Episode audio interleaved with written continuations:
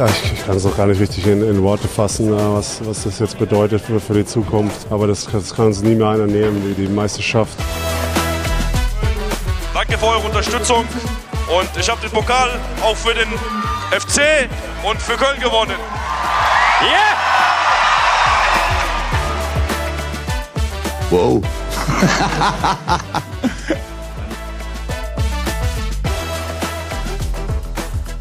Hi Leute, herzlich willkommen bei der Donnerstagsfolge von Sportinho, wenn auch etwas verspätet am Freitag beruflich bedingt.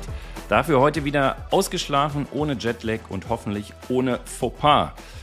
Denn wir brauchen eine kurze Gegendarstellung zur letzten Folge. Sportinho kommt natürlich nicht zweiwöchentlich, sondern zweimal pro Woche. Und ähm, eine weitere Frage, die aufkam in Bezug auf den BVB. Noch einmal der Hinweis, dass ich davon ausgehe, dass der BVB mit mindestens sechs Punkten Vorsprung auf Platz 5 in die Spiele ab Ende März reingehen muss, um eine Chance auf Platz 4 zu haben. Das sind die Spiele gegen Frankfurt, Bayern, Stuttgart, Gladbach, Leverkusen und Leipzig hintereinander weg. Da habe ich, glaube ich, gesagt, ähm, sie müssen mit sechs Punkten Vorsprung rausgehen. Das ist natürlich wünschenswert, aber ähm, war so nicht gemeint. So, jetzt zu den aktuellen Themen. Heute gibt es eine bunte Tüte aus dem Sportkiosk mit einigen Traumleistungen und wirklich spannenden Themen. Also fangen wir mal an mit den DFB-Mädels und der Nations League. Die zeigen Siegermentalität. Im äh, Nations League-Spiel der Frauen am Mittwoch haben sie die Niederlande geschlagen. Großes Kompliment an Horst Rubesch und seine Mädels. Äh, die haben es halt am Mittwoch gepackt und das Olympiaticket für Paris gebucht. Sind jetzt nach zuletzt 2016 wieder dabei und das völlig zu Recht und absolut verdient. Waren gegen die Niederländerinnen gestern, äh, nee, am Mittwoch im Nation League-Spiel um Platz 3 die technisch klar bessere, kämpferisch stärkere und deutlich überlegenere Mannschaft. Also der Traum vom Olympischen Dorf geht somit äh, mit, der, äh, mit dem 2-0 in Erfüllung und äh, das deutsche Olympia-Aufgebot wächst unaufhörlich, sehr erfreulich. Jetzt haben sie unter anderem schon die Hockey-Teams, die Basketball-Teams, das Damenfußball-Team am Mittwoch, ähm, das Herren-Volleyball-Team, das Tischtennisteam unter anderem geschafft. Das hört sich richtig gut an. Und die Handballteams packen das hoffentlich auch noch und vielleicht schaffen die Volleyballerinnen ja auch noch überraschend die Quali. Das wäre Ihnen zu wünschen. Also, das wären großartige Spiele im Sommer in Paris. Leute, Daumen drücken für die restlichen Teams, die noch nicht qualifiziert sind. Das behalten wir im Auge. Und dazu passt eine Sensationsmeldung aus der Leichtathletik. Bitte den Namen Max Dening einmal ganz fest im Hinterstübchen abspeichern. Er ist U23 Speerwerfer und startet für das Leichtathletikteam von Bayer Leverkusen. Soweit, so unspektakulär. Hat aber mal soeben einen Wurf rausgehauen, der auf 90,20 Meter fliegt. Der Weltrekord liegt übrigens bei 98, 48, mal so ein bisschen einordnen zu können. Und wer sich mit Leichtathletik auch nur ein wenig auskennt, der weiß, dass das absolute Weltspitze ist. Diesen Fabelwurf hat er bei den deutschen Winterwurfmeisterschaften in Halle mit einmal sage und schreibe 19 Jahren rausgehauen in dieser Woche und seine persönliche Bestleistung dabei um äh, 11 Meter gesteigert. Wirklich unfassbar. Pulverisiert somit äh, den U23 Weltrekord und die aktuelle Weltjahresbestleistung. So weit hat äh, übrigens bislang auch noch nie ein 19-Jähriger geworfen unglaublich und somit natürlich auch der Sportinho der Woche. Und das, obwohl er fast nicht antreten konnte aufgrund von äh, Erkältung und Trainingsausfall in der Vorwoche, hat ähm, somit natürlich auch direkt die Olympia-Quali in der Tasche. Und ähm, wenn er das dort wiederholen kann, wer weiß, was da möglich ist, zumal ja auf den äh, Saisonhöhepunkt hintrainiert wird. Also eigentlich ist er jetzt noch nicht beim Leistungspeak. Und dann haut er zum jetzigen Zeitpunkt in der Saison schon so ein Ding raus. Also Chapeau. Das bedeutet ein Vorstoß in den Club der 90er, also alle, die schon mal 90 Meter geworfen haben. Und das haben in Deutschland bisher ähm, tatsächlich insgesamt nur sechs geschafft. Und umso erfreulicher, da der Trend der Einzelsportarten bei Großereignissen wie Olympia ja äh, seit vielen Jahren leider nach unten zeigt und das deutsche Fördersystem auch so seine Schwächen hat, da tun solche überragenden Einzelleistungen, insbesondere von jungen Nachwuchsathleten, einfach total gut. Also jetzt nicht abheben. Beim Speer haben wir Paris damit kein Problem, aber ähm, ich glaube, die Jungs sind auch äh, gefestigt. Also Congrats natürlich auch an seinen Trainer Matthias Rau von Bayer. Wirklich bärenstarke Leistung zum jetzigen Zeitpunkt in der Saison. Überragend. So übrigens auch beim Biathlon-Nachwuchs. Mitte Januar hatte ich an der Stelle schon mal ähm, ausführlicher über das großartige Weltcup-Debüt von Julia Tannheimer berichtet. Jetzt hat sie bei der Junioren-WM in OTP Finnland abgeräumt und sichert sich im Einzel Gold und im Sprint Silber. Dazu gesellt sich jetzt auch noch Julia King, die vorgestern im Massenstart ebenfalls Gold gewinnt und dem DSV die vierte Goldmedaille besorgt. Ähm, und nicht zu vergessen, Selena Grotian, die ja mit ihren 19 Lenzen schon im Weltcup startet. Das lässt für die Olympischen Winterspiele in zwei Jahren in Cortina aufhorchen und hoffen.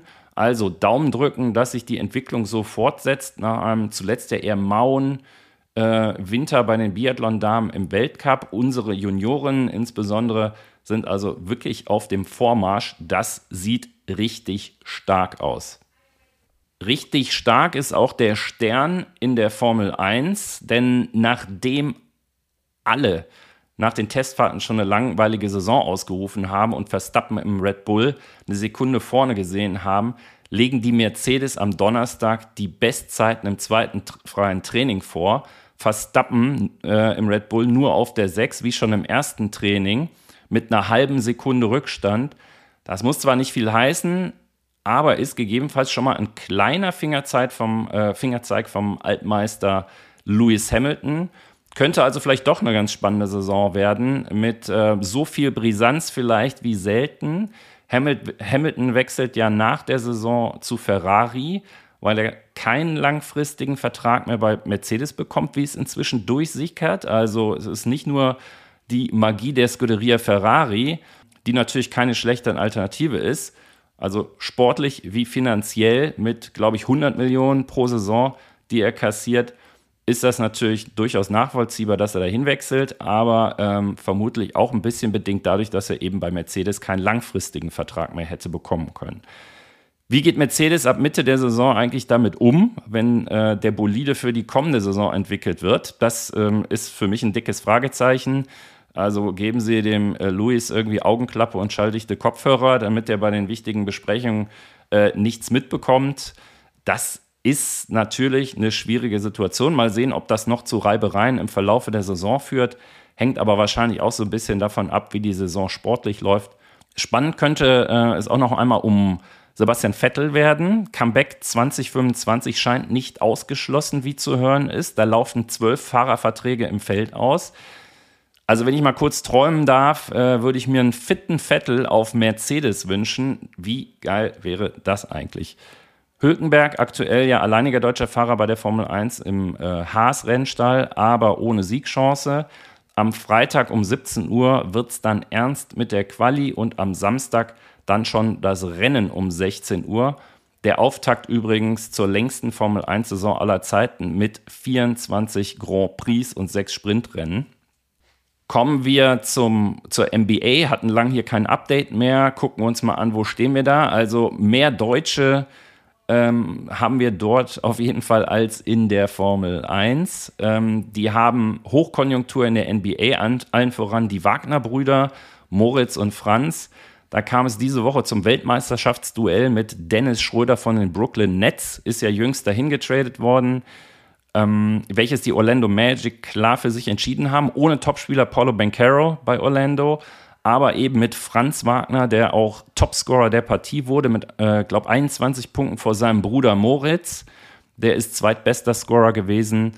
Ähm, und äh, sein Bruder Moritz hat sich inzwischen äh, wirklich äh, fest in die Rotation gespielt, fand ja zwischendurch einmal keine Berücksichtigung äh, für ein paar Spiele, legt aber jetzt Richtung Playoffs richtig los und punktet regelmäßig äh, zweistellig und war in der letzten Woche sogar Topscorer beim Sieg gegen die Cleveland Cavaliers. Aktuell liegt Orlando nur ein Sieg hinter den Playoff-Plätzen. Ich lege mich fest, die packen das. Und wenn nicht, machen sie das in den Pre-Playoffs klar. Also, das macht richtig Laune, den äh, Brüdern da zuzuschauen. Wer mal in die A NBA reinschauen möchte, am besten Orlando rauspicken. Bei Dennis Schröder läuft es in dieser Saison weiterhin unrund, war zwar äh, Topscorer der Brooklyn Nets bei der Niederlage, ähm, bei der 108 zu 81 Niederlage gegen Orlando mit 15 Punkten, aber mit sehr unkonstanten Leistungen und Stats, die seit dem Trade ähm, deutlich unter denen aus seiner Zeit bei Toronto liegen. Hat er jetzt, glaube ich, sieben Spiele gemacht für die Brooklyn Nets und ähm, ja, bisher deutet sich nicht an, dass das ein, ein smarter Move war oder ein, ein, guter Move war für ihn. Ähm, das war so ein bisschen Regen, vom Regen in die Traufe kommen. Ähm, die Nets liegen mit vier Siegen hinter den Pre-Playoff-Plätzen. Ähm, das wird nichts meiner Meinung nach, äh, weder für die Pre- noch für die Playoffs. Und ähm, selbst bei ausstehenden 24 Partien äh, wird es, glaube ich, Brooklyn nicht gelingen, da noch vorzustoßen. Hat aber auch was Gutes, dann kommt Dennis Schröder ähm, voll ausgeruht äh, zu Olympia nach Paris. Etwas besser sieht es bei den Clippers mit Weltmeister Daniel Theiss aus LA aus, äh, die zwar gerade gegen die Lakers im Stadtduell verloren haben, sich aber oben in einer starken Western Conference festgebissen haben. Und Teams wie Golden State, Lakers, die Suns oder auch die Mavs hinter sich lassen, haben jetzt drei Siege mehr und fünf Niederlagen weniger als der siebte also dem ersten nicht direkten Playoff-Platz. Und äh, für Thais aktuell nicht ganz easy, denn schafft es manchmal nicht in die Rotation, also nicht in den Kader, hat aber zuletzt 30 Minuten gekriegt bei der knappen äh, 116 zu 112 Niederlage gegen die Lakers. Das ist schon mal gut. Also Daumen drücken, dass er weiterhin Spielzeit bekommt und dass wir ihn dann auch in den Playoffs sehen können. Ähm, das gleiche gilt äh, für Maxi Kleber und die Mavs. Die liegen nämlich auch auf oder die liegen auf jedem siebten Platz, kurz hinter den Playoff-Plätzen und haben ähm, die letzten acht von zehn Spielen gewonnen, haben also eine gute, richtig gute Serie mit Kyrie Irving und Luca Magic. Ähm, ja, wirklich auch ein Topstar-Duo in ihren Reihen, haben äh, durch gute Trades das Team nochmal breiter aufgestellt und ähm, hoffen wir mal, dass sie ähm, die Pelicans noch einholen und Maxi in den Playoffs auch dann regelmäßig Spielzeit bekommt nach seiner langjährigen, äh, langwierigen Verletzung am C. Meine Prognose, die packen das noch. Bei einem Siegrückstand kriegen die das hin. Hartenstein mit den New York Knicks bei ausgeglichener 2 zu 2 Bilanz in der letzten Woche bei den Spielen aktuell in den Playoff-Rängen in einer engen Eastern Conference zwischen Platz 4 und 8. Schauen wir mal, wo sie am Ende landen. Ja, dann gibt es noch eine Meldung, die ich etwas schockierend fand, und zwar droht Regelwahnsinn in der Bundesliga. Also kommen wir nochmal schnell zum runden Leder. Droht uns da das nächste Horrorszenario im Fußball nach dem Desaster mit den aktuellen Handspielregeln? Derzeit wird nämlich über die Einführung einer blauen Karte diskutiert. Kein Aprilscherz. Diese würde von der Wertigkeit zwischen gelber und roter Karte liegen und eine zehnminütige äh, Zeitstrafe nach sich ziehen. Zweimal blau bedeutet dann rot und ähm, einmal gelb, einmal blau bedeutet ebenso Platzverweis. Entscheiden wird das übrigens das International Football Association Board mehrheitlich, bestehend aus vier FIFA-Vertretern und je einem Vertreter aus den Verbänden aus England, Schottland, Wales und Nordirland. Ja, Leute, also so beginnen eigentlich ähm, schlechte Witze aus den 90ern, treffen sich vier FIFA-Vertreter mit einem Engländer, einem Schotten, einem Waliser und einem Nordiren. Am Samstag wird über diese Testphase abgestimmt, für die sich der englische Pokal wohl angeboten hat. Früheste generelle Einführung droht, so sage ich mal, äh, 2025. Also das verdient aus meiner Sicht den Hohn und Spott Tinio der Woche. Wow. und äh, unser DFB-Schiedsrichterchef Lutz Michael Fröhlich zeigt sich sogar offen dafür, da es angeblich zur Beruhigung beitragen könne. Ähm, also wir sind hier ja nicht beim Eishockey oder beim Handball. Für mich ist das absurd, Leute, ehrlich. Fußballspiel ist doch nicht mit einem Eishockey einem Handballspiel vergleichbar, da dort Zeitstrafen natürlich viel mehr Gewicht haben und wir hier auch über ein völlig anderes Setup und Spielkonzept reden. Das Ganze würde doch für noch mehr Komplexität im Fußball sorgen, ähm, die durch den äh, VAR schon am Limit ist, wie am Wochenende wieder bei Darmstadt gesehen und äh, verleitet aus meiner Sicht den Schiedsrichter gegebenenfalls äh, dazu, weniger hart durchzugreifen, weil er keine rote zücken möchte, also sich tendenziell für die Kompromisslösung blaue Karte zu entscheiden. Ja, es wird doch jetzt bei Beschwerden und Rudelbildung schon viel zu lax durchgegriffen. Hier, hier könnte man sich mal ein Beispiel am äh, Handball nehmen und äh, sich das Vorbild da mal anschauen. Da wird nicht lange gefackelt und durch konsequente Bestrafung eine hohe Regeldisziplin gesichert. Es gibt da keine Spielverzögerung, es gibt da keine Rudelbildung, es gibt da kein ähm, ausuferndes Reklamieren. Und das tut dem Spiel natürlich sehr gut. Also, wer Schmuh macht auf dem Fußballfeld, ähm, der kriegt direkt gelb und fertig. Also Ball liegen lassen nach Pfiff und gut ist. Das sollte man äh, nicht mit einer weiteren Option aufweichen. Und mit dieser blauen Karte macht es auch für die Zuschauer im Stadion, äh, wie ich finde, viel weniger transparent. Und wir haben jetzt schon die Probleme mit dem VAR. Irgendwann laufen die Schiris dann mit Männerhanddächchen über den Rasen, um das ganze Equipment noch verstauen zu können. Zudem wird es die Wahrproblematik ja noch einmal zusätzlich verschärfen, da es dann noch mehr Spielszenarien bzw. Bewertungsszenarien zu beachten gilt für den äh, Schiedsrichter.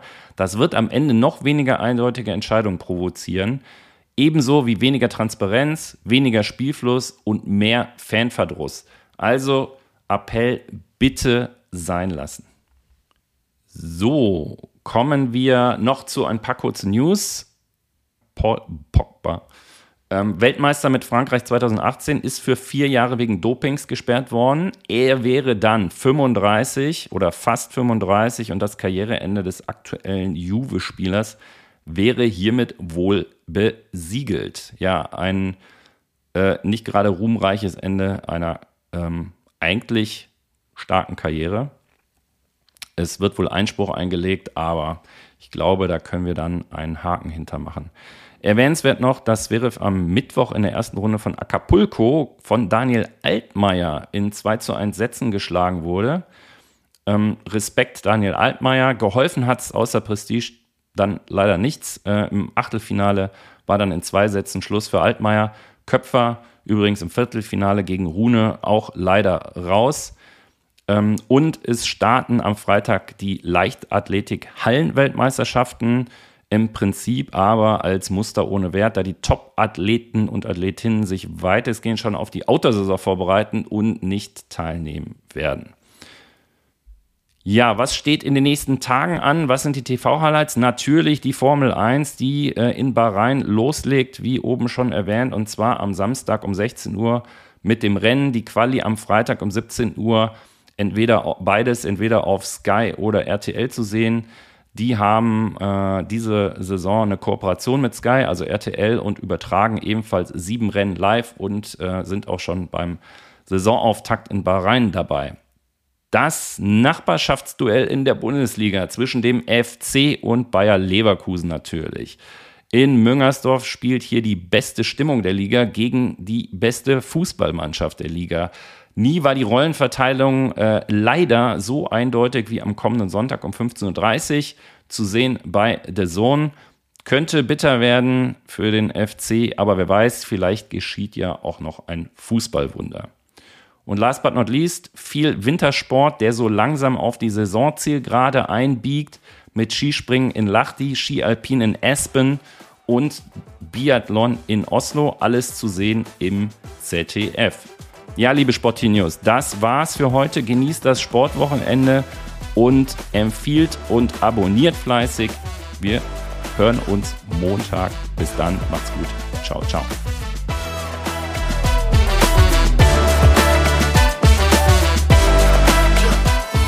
Nein, wir können nur sagen, tausend, tausend, tausend Dank. Es war fantastisch. Ihr seid unglaublich.